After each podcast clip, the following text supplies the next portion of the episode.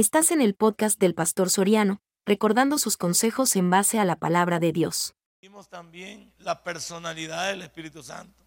Vimos los nombres con que se identifica esa persona. Vimos los enemigos del Espíritu Santo. Y hoy nos hemos posicionado a ver los símbolos del Espíritu Santo. ¿Ya dijimos que era un símbolo?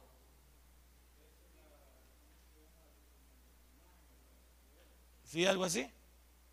Es una representación. Un símbolo es una representación.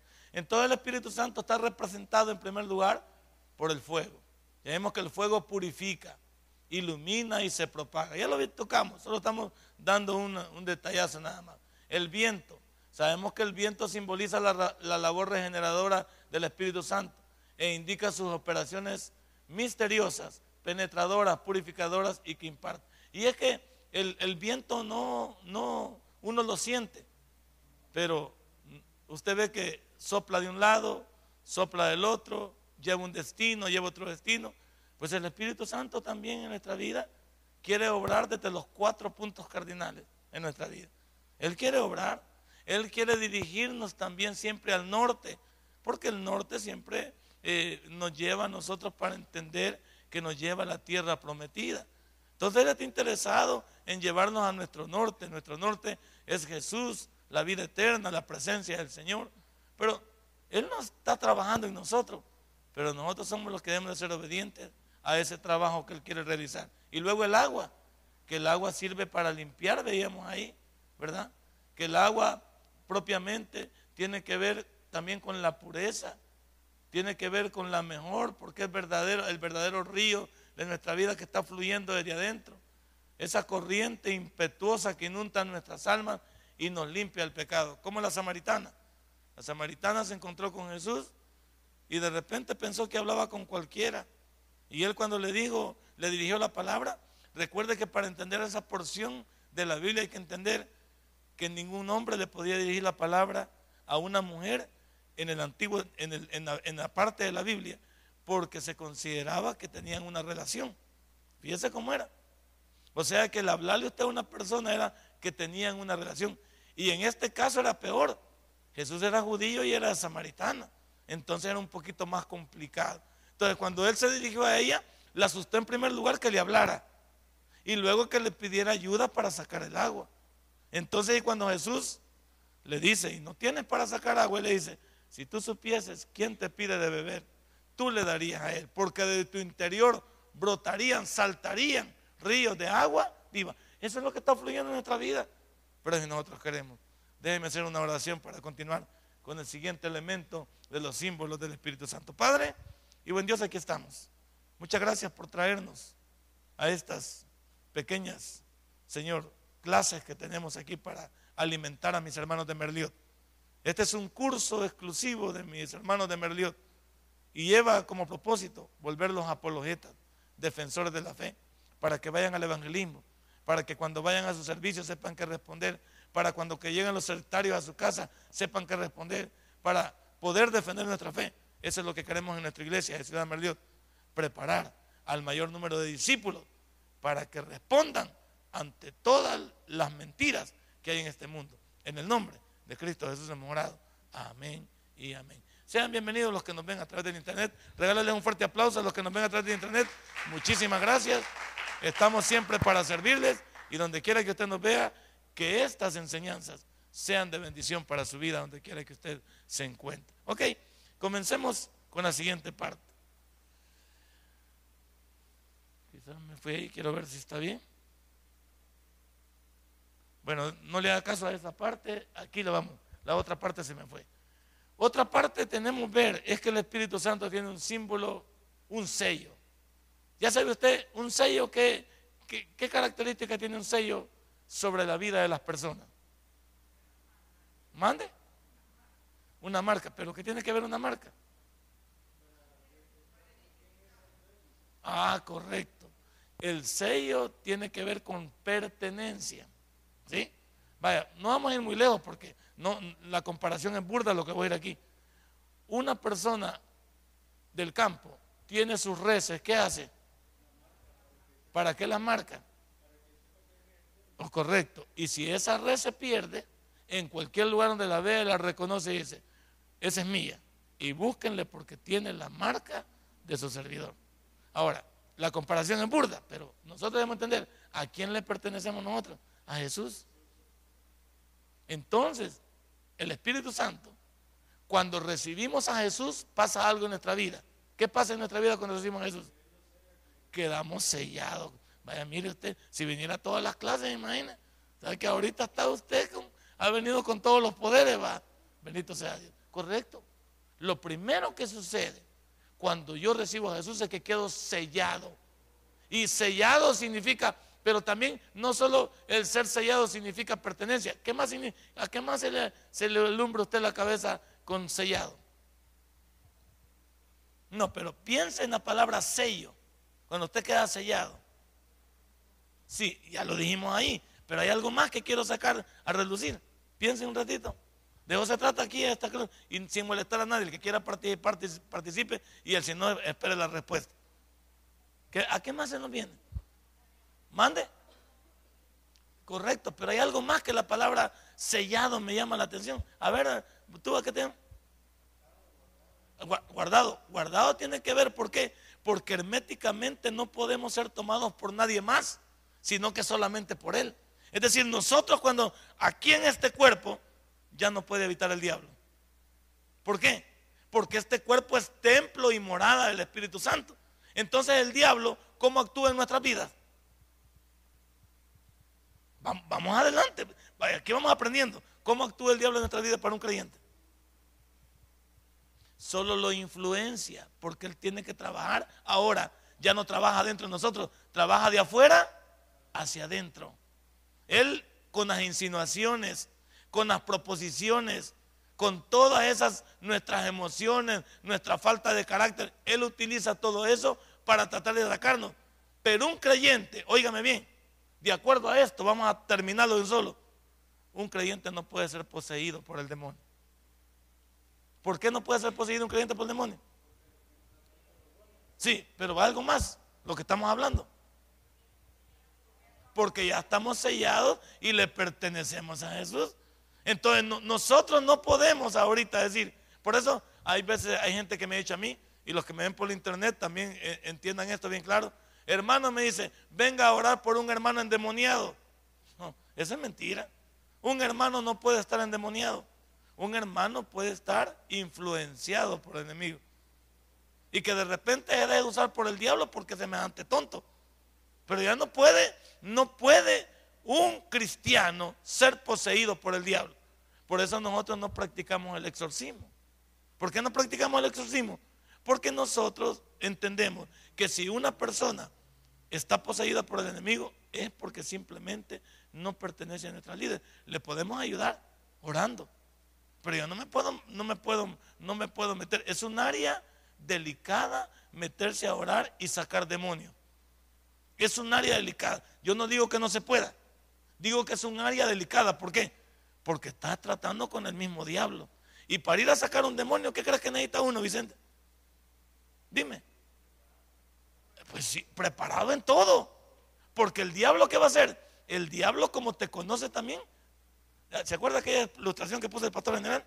Que uno fue a sacar demonios y andaba diciendo, sal demonio. Y, le, ¿y vos qué me vas a decir a mí? Deja tus tres pies hasta que tenés primero. Deja de andar en tu movida chueca. O sea, como el diablo nos conoce y sabe lo que andamos haciendo, recuerde que Él se alimenta de lo que oye de nosotros y de lo que nosotros hacemos. Entonces, cuando vamos a enfrentarlo con Él y estamos tratando de sacarlo a un lugar y nosotros estamos más chucos que estamos sacando, dice, ¿y vos, qué me vas a decir a mí? O ya no se acuerda de, aquella, de aquellos que decían, en el nombre de Pablo te conjuramos y te sacamos. ¿Y qué le dijo el demonio? Bueno, a Pablo conozco y sé quién es Jesús.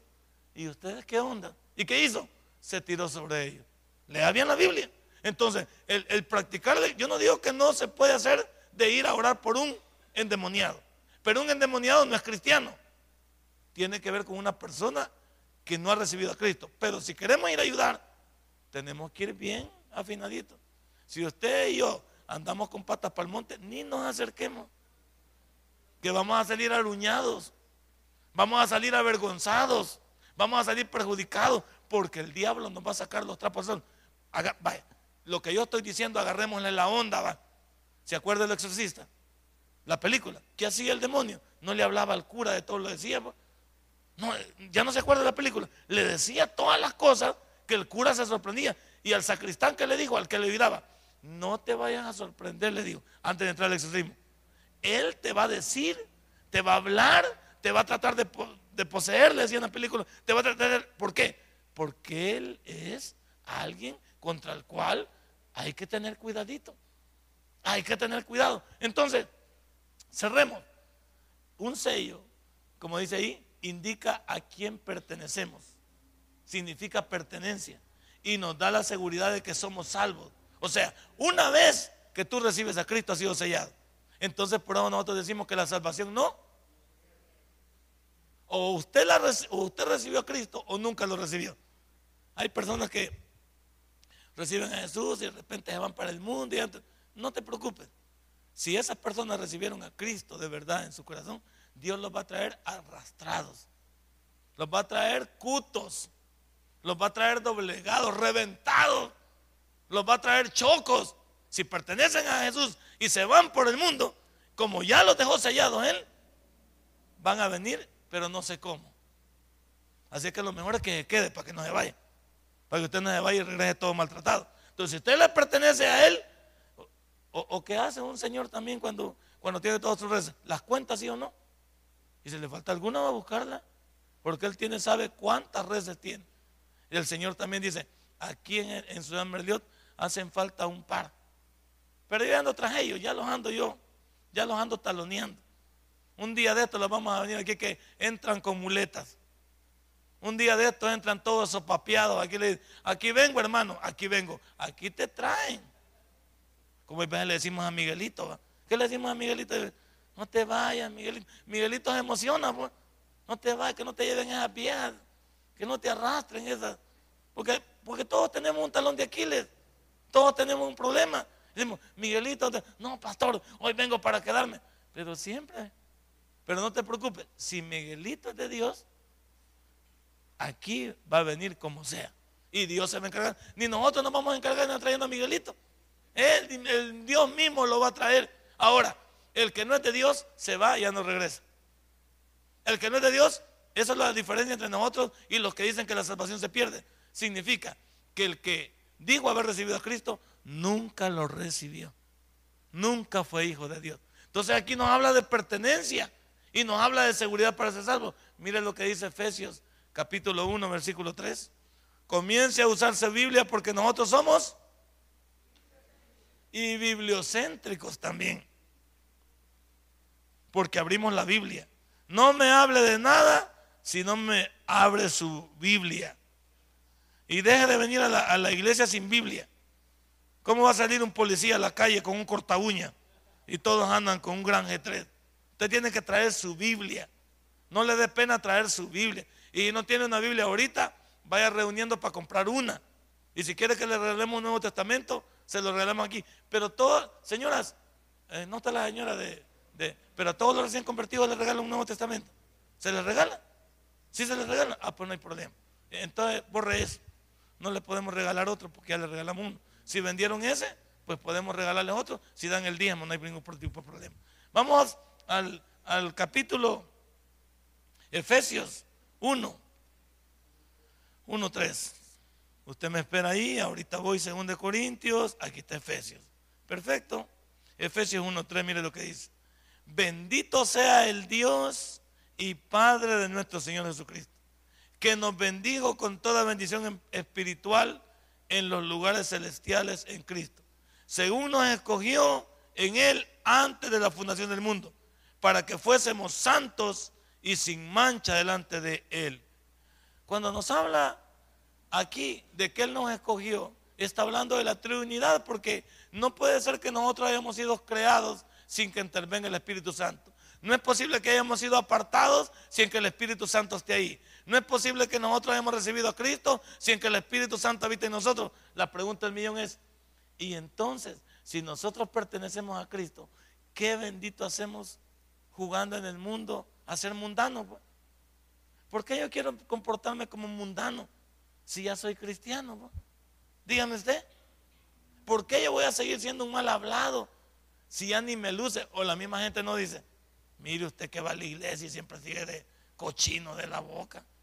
Está bien nosotros que no vamos a la iglesia, pero usted es una ingratitud que diga que es cristiano y semejante excusado que parece su boca. Tiene razón. Y ya le dije que los metidos son bienvenidos a los cristianos. Benditos los metidos, porque los metidos nos ayudan a ser buenos cristianos. Cuando alguien se haya metido en usted, no lo regañe. Aliméntelo para que siga siendo metido. Dígale muchas gracias por ser metido. Metidos como usted me motivan a ser diferente. Metidos como usted me motivan a ser buen cristiano. Cuando alguien lo critique, no se enoje.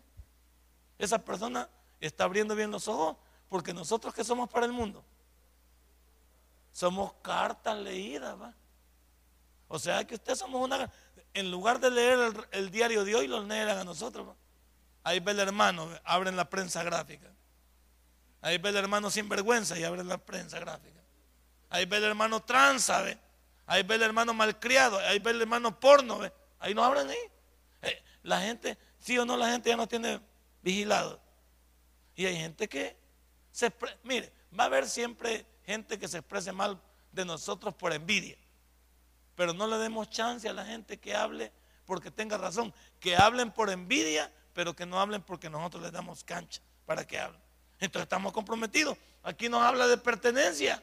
Nos habla que pertenecemos a Él. Qué benditos hacemos tratando con el mundo si así hemos sido apartados para Dios. Según Timoteo 2.19, adelante de Efesios.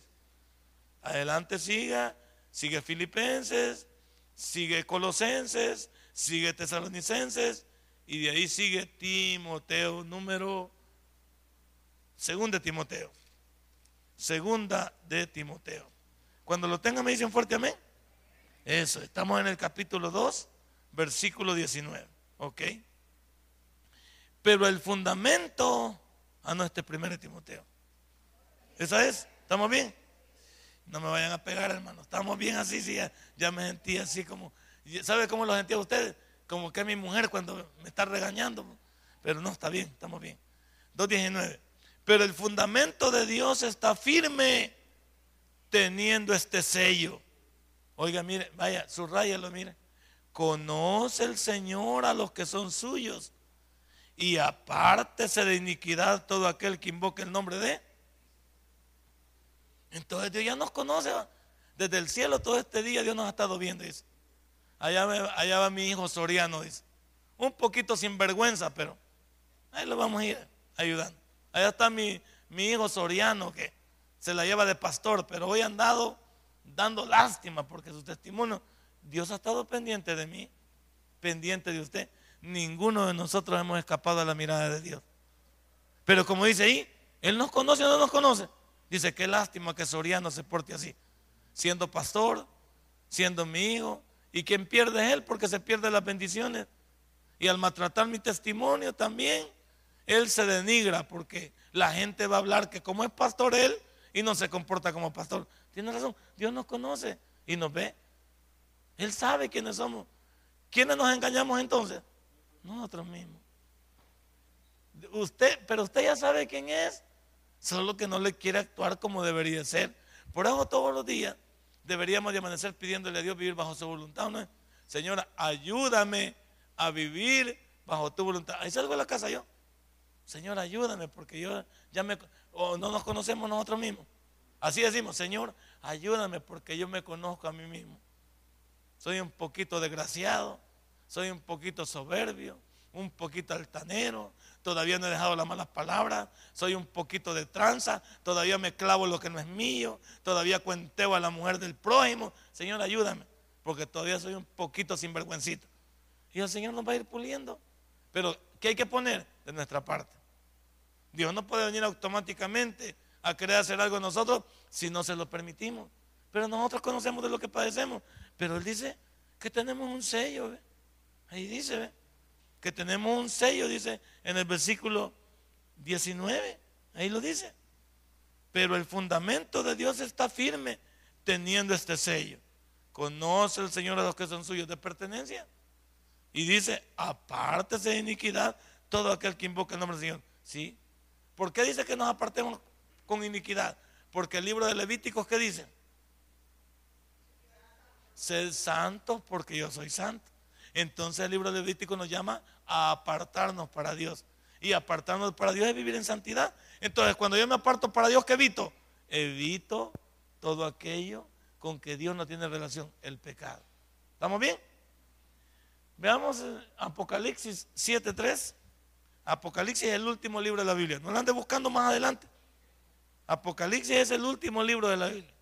Apocalipsis capítulo 7, versículo 13. Ah, no, 3, 3. 7, 3. Acuérdate que yo tengo un gran trabón en la lengua y no, la R se me, se me, se me va de lado. Pero mira lo que dice. Diciendo, no hagáis daño a la tierra, ni al mar, ni a los árboles, hasta que hayamos sellado en su frente a los siervos de nuestro Dios. Y, este capítulo que se está refiriendo, este ya está en la gran tribulación. Acuérdese que el capítulo 6 en adelante se presenta la tribulación hasta el capítulo 19. Del capítulo 6 hasta el capítulo 19 es la gran tribulación. Pero allá no estaremos nosotros. Son aquellos que se han quedado. Aquellos que no quisieron nada. Y ya en la tribulación ya no se va a predicar la, la gracia. ¿Qué se va a predicar? El reino de Dios. Porque estamos hablando del reino milenial. Pero ahí, como usted ya no va a pasar, o alguien se quiere quedar a la tribulación. Si alguien se quiere quedar, ahí me saluda el anticristo. Pero todos nosotros tenemos que irnos en, el arrebatamiento. Ahí tenemos que irnos.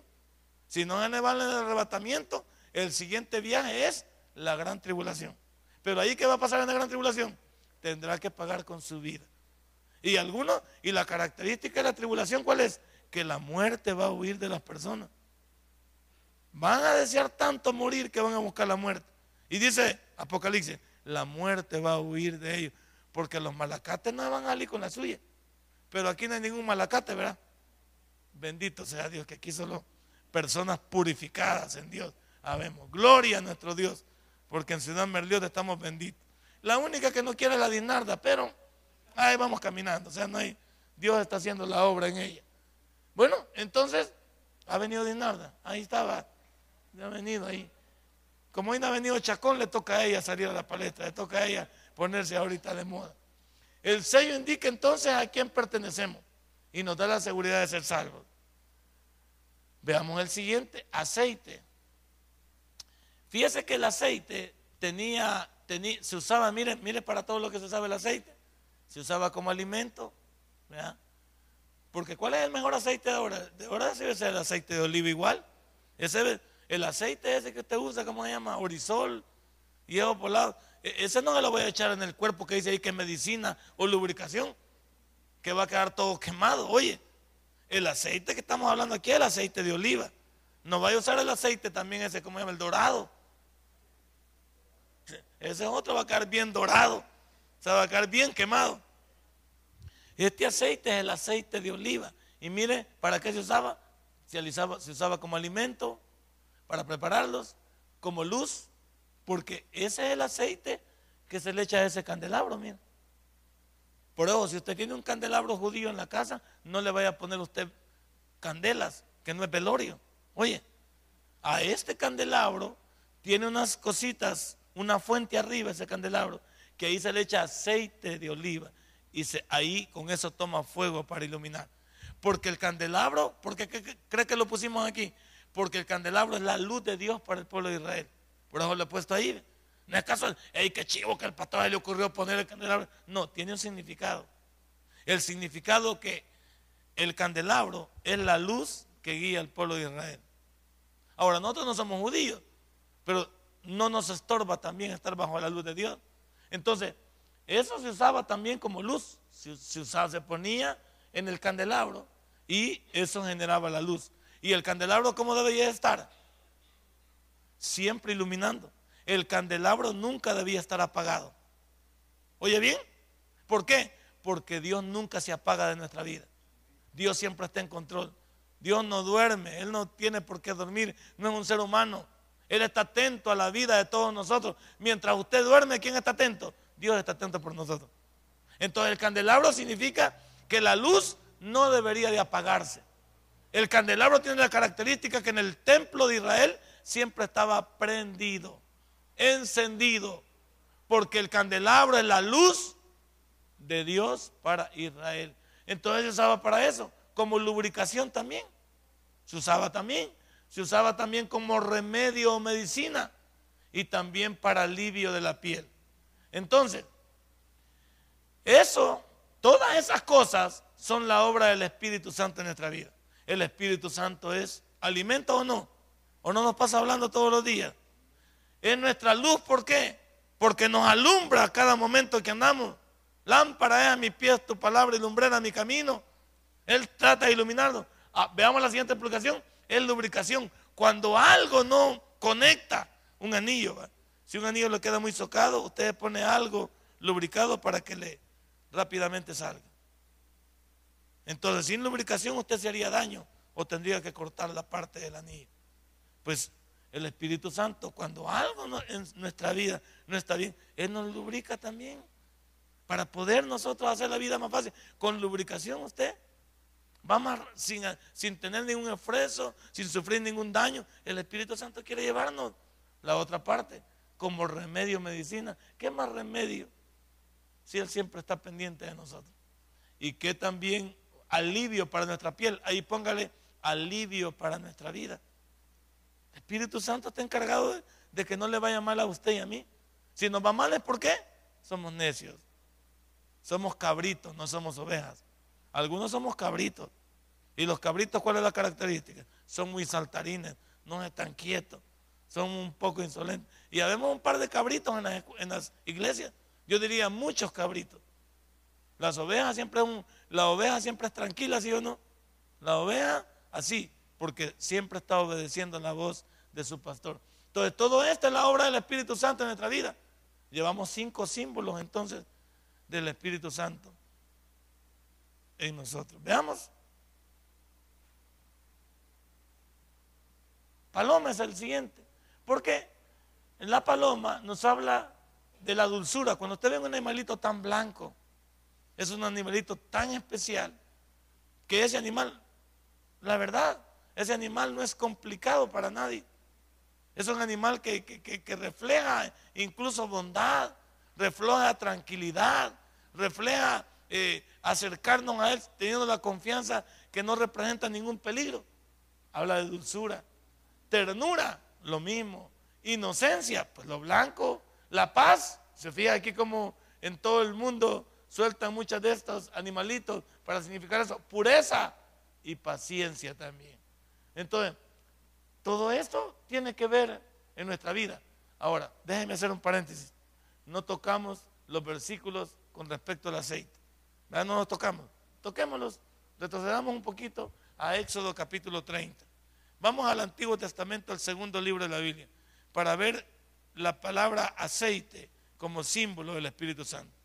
Éxodo está después de Génesis. Éxodo capítulo 30, versículo 25. ¿Lo tiene?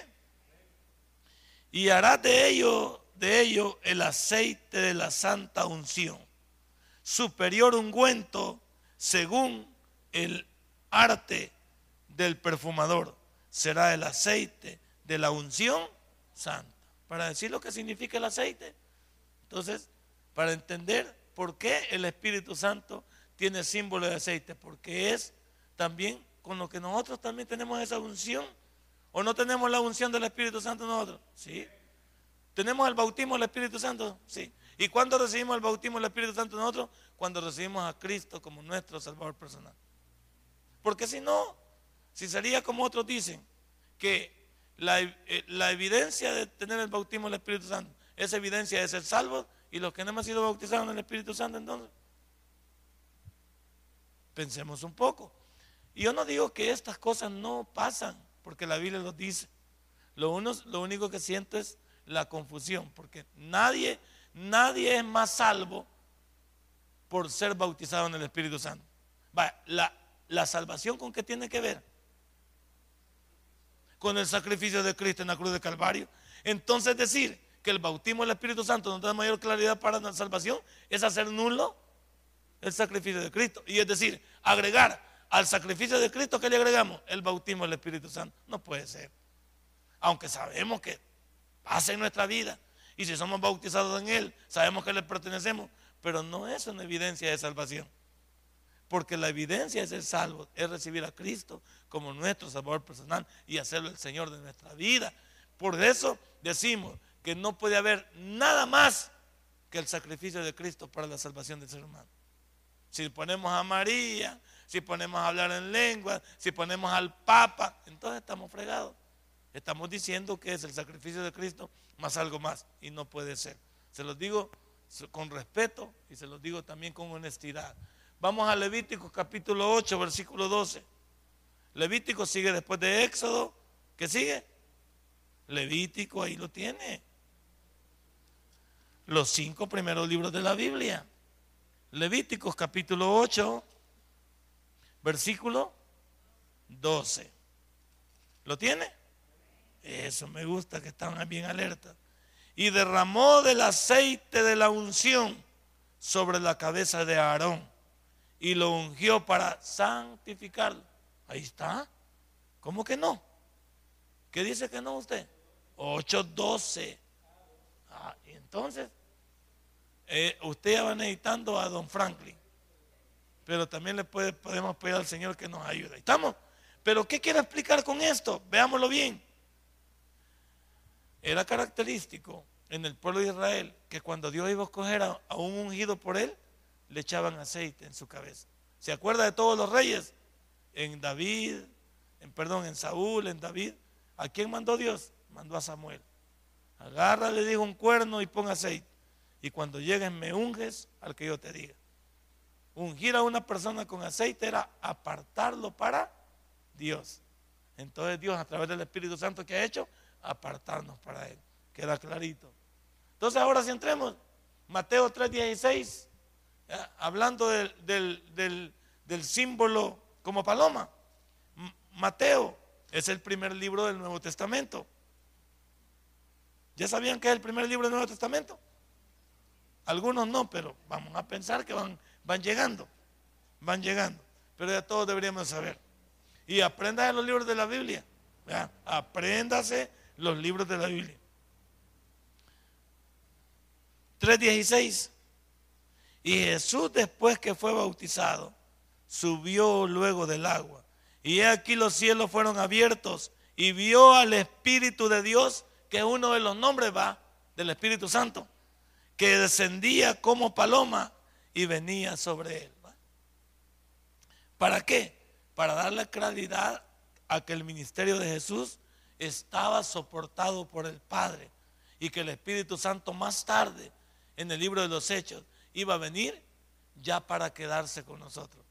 Porque el Espíritu Santo aparece en el libro de los Hechos. Y el, libro de los Hechos se debería llamar los Hechos del Espíritu Santo.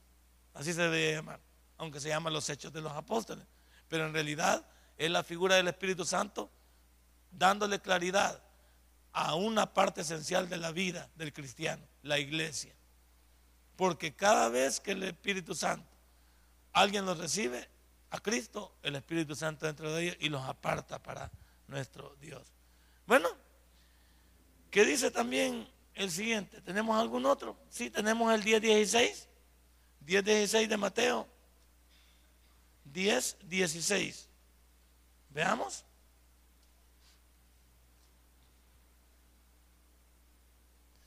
He aquí yo os envío como a ovejas en medio de lobos. Y dice, como en medio de lobo, sed pues prudentes como serpientes y sencillos como...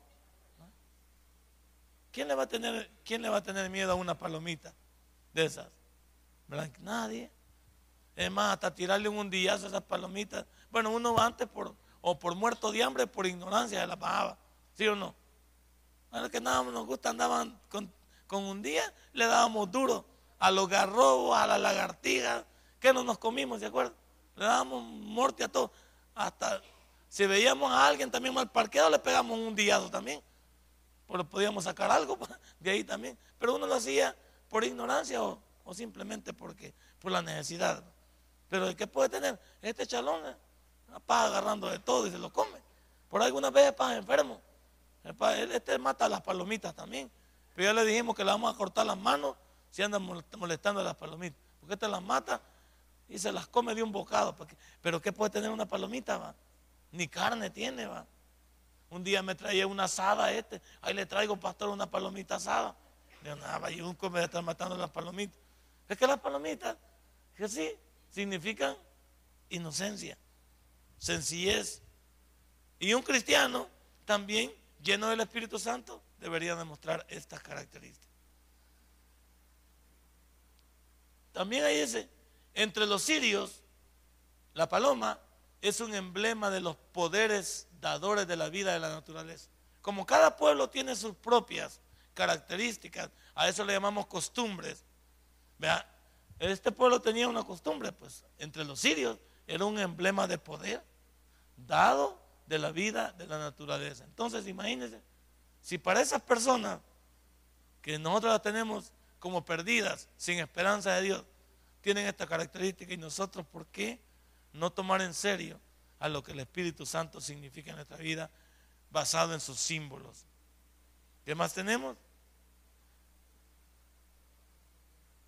Los creyentes deberíamos de ser así, así como sencillos, como lo llama ahí, llenos de ternura, dulzura, inocencia, pero todos por lados nos quedan, nos quedan largos.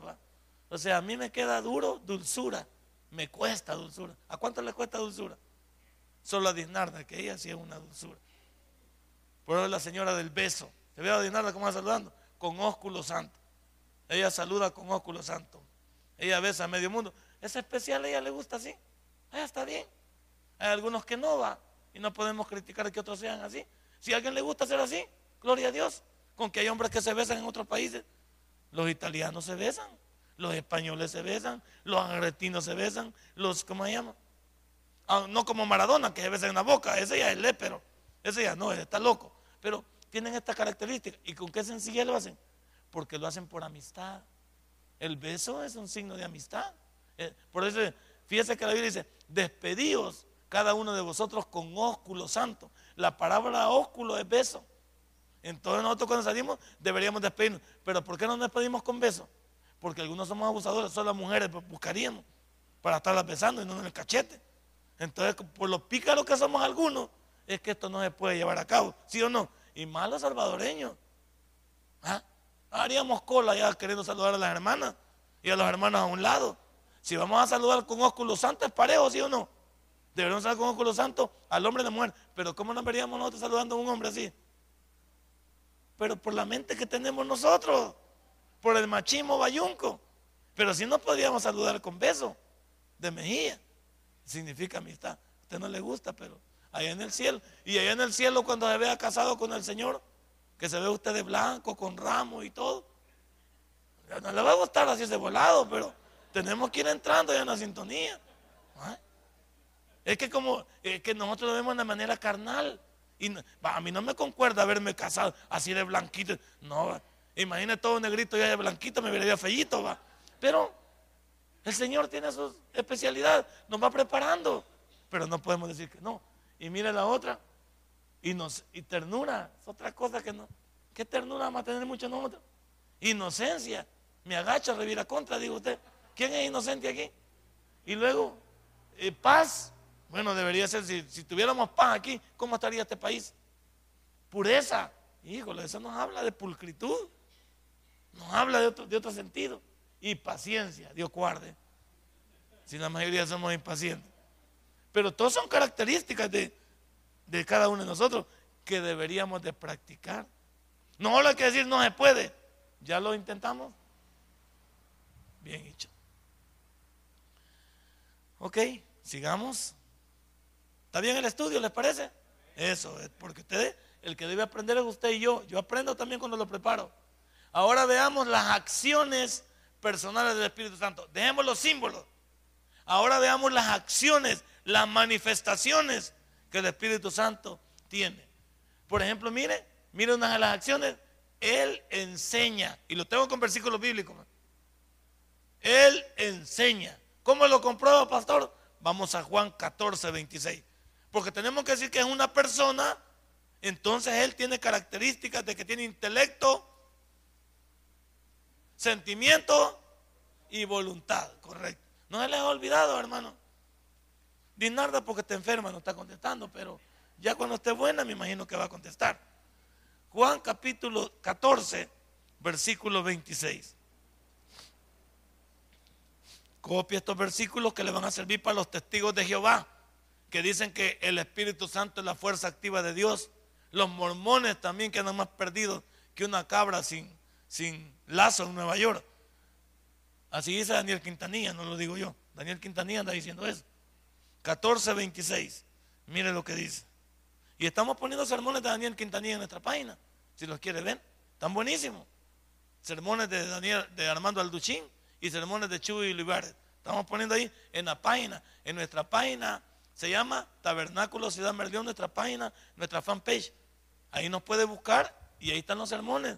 Ahí está todo eso. Visite nuestra página y dele like y dele también compartir. Algunos no le dan compartir porque compartir se pega en su muro. Y algunos no le quieren dar color de, cristiano. Ay, es que si lo pego en mi muro, ya me van a andar diciendo de hermanito. Y no hermanito, pues. ¿O no soy hermanito? Es que me van a andar diciendo tobita. Porque nos dicen tobita o tobistas por el pastor general. Pero tú no agarras. Y me van a andar diciendo también este cristianito. Y me van diciendo aleluya. ¿Y qué te quita todo eso? A mí la gente nos dice aleluya, nos dice ladrones, nos dice, ¿qué no nos dice la gente? ¿Pero qué nos quita? Nada, son locos. Entonces nosotros debemos de entender qué somos nosotros. No se anden complejando. 14, 26. Mas el consolador, el Espíritu Santo, a quien el Padre enviará en mi nombre, Él os enseñará todas las cosas y os recordará todo lo que yo os he dicho entonces ¿por qué dicen que no es persona el Espíritu Santo? Vaya, subraye eso para que los, para que los testigos de Jehová queden avergonzados. Los mormones, las filosofías orientales, el montón de gente que anda diciendo que el Espíritu Santo no es Dios. Todos los concilios también quisieron negar, la mayoría de ellos, al Espíritu Santo y a Jesús. Pero usted y yo que ya conocemos la Biblia, subrayelo. Él dice que enseña, ¿va? Una de las acciones personales del Espíritu Santo es que nos enseña. ¿A quiénes les enseña? A nosotros, a los que somos sus hijos.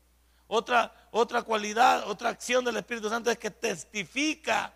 Mire, y todo, se ve que el libro de Juan está lleno de... Porque el libro de Juan es quien defiende al Espíritu Santo y defiende a Jesús. Y después pasa el libro de los Hechos, mire. Después a Romanos, que es la columna vertebral del Nuevo Testamento. Vamos al libro de Juan capítulo 15, el siguiente capítulo, versículo 26, 15, 26. Pero cuando venga el consolador, a quien yo os enviaré del Padre, habla, habla Jesucristo, el Espíritu de verdad, el cual procederá del Padre, Él dará testimonio acerca de mí. Vaya, pero no se clave. ¿Cómo es que el Espíritu Santo da testimonio de Jesús? Ah, correcto. Como está dentro de nosotros, nosotros testificamos acerca del nuevo nacimiento. Entonces el Espíritu Santo es que nos está ahí fortaleciendo. Lea bien. Nosotros damos testimonio, el Espíritu Santo da testimonio porque el Espíritu Santo vive en mí. Y cuando Él vive en mí y yo hago lo que Él dice, testifico de Jesús. Y el Espíritu Santo es quien está dentro de mí, trabajando, motivando, ayudándome. Pero hay quienes como el Espíritu Santo que hemos hecho con Él lo hemos hecho a un lado.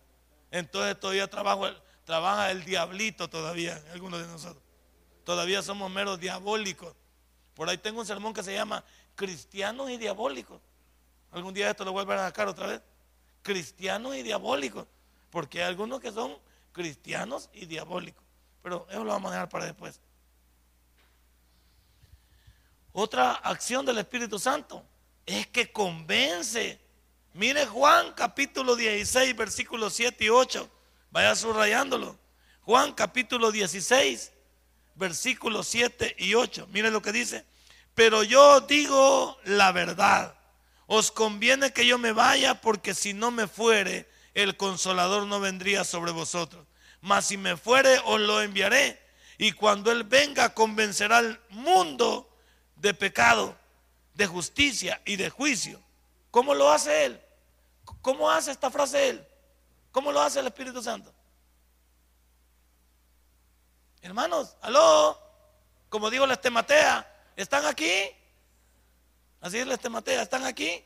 Ah, pero yo no soy la estematea. ¿Cómo lo hace el Espíritu Santo? Lo que vamos a leer. No, pero recibiendo ¿Y qué hacemos? ¿Y qué hacemos? ¿Ah? No, lea bien. Entonces voy a volver a leer porque Dinarda hoy sí está mal. Hoy sí está mal de salud. Mira, está mal de salud porque mira lo que dice. Pero yo digo la verdad, que conviene que yo me vaya porque si no me fuera, habla Jesús, el consolador no vendría a vosotros. Mas si me fuere, habla Jesús, os lo enviaré al Espíritu Santo. Y cuando Él venga, convencerá al mundo de pecado, de justicia y de juicio. A ver. ¿Ah? ¿Cómo? correcto. Como yo, Él está dentro de mí, ¿qué hago yo? Predico, testifico, hablo, promuevo. Él está trabajando dentro de mí. Todo el Espíritu Santo, al motivarme a mí, yo llevo a cabo porque yo estoy dominado por Él. Porque yo soy templo y morada del Espíritu Santo. Él no lo, no lo va a hacer si no encuentra en quién hacerlo. Él va a testificar al mundo si encuentra creyentes como nosotros, dóciles para que Él nos utilice. Hoy pudimos hablarle a alguien, hemos testificado, hoy hemos promocionado, pero hay algunos, hicimos a un lado el Espíritu Santo y no pudo hacer su acción. ¿Estamos bien? Va. Se los explico bien para que después no anden preguntando ni les anden enganchando. También dice que Él unge. Primera de Juan 2.27. Primera de Juan 2.27. Vamos allá, allá está por Apocalipsis ese libro. No es el Evangelio de Juan, es Primera de Juan. Primera de Juan está allá después de Hebreos, Santiago, Pedro, ahí aparece Primera de Juan. ¿Lo tiene? Versículo 2, capítulo 2, versículo. Mire lo que dice. Pero la unción que vosotros recibisteis de Él permanece en vosotros, el Espíritu Santo. Y no tenéis necesidad de que nadie os enseñe. Mire lo que dice, va. Y entonces, ¿por qué anda buscando a Walter Mercado, la cama Serajén, anda buscando, ¿cómo se llama?, eh, al mago Yin y a todos estos locos de aquí. Si usted ya no necesita eso. Hasta andando buscando al pastor. Tampoco el pastor necesita. Muchas gracias si quiere venir conmigo. Pero mira aquí dice, de que, pero vosotros no tenéis necesidad que nadie os enseñe. No habita en nosotros, así como la unción misma os enseña todas las cosas y es verdadera y no es mentira. Según ella os ha enseñado, permanecer. Pero como algunos no, ¿cómo andamos? No queremos permanecer en el Espíritu Santo, sino que vivir como nosotros queremos. Bueno, seguimos la otra semana, ¿les parece? 45 buenos minutos de palabra y usted se va tranquilito para la casa con esto y regresamos el próximo miércoles a seguir aprendiendo. Si este mensaje ha impactado tu vida, puedes visitarnos y también puedes buscarnos en Facebook como Tabernáculo Ciudad Merliot. Sigue con nosotros con el siguiente podcast.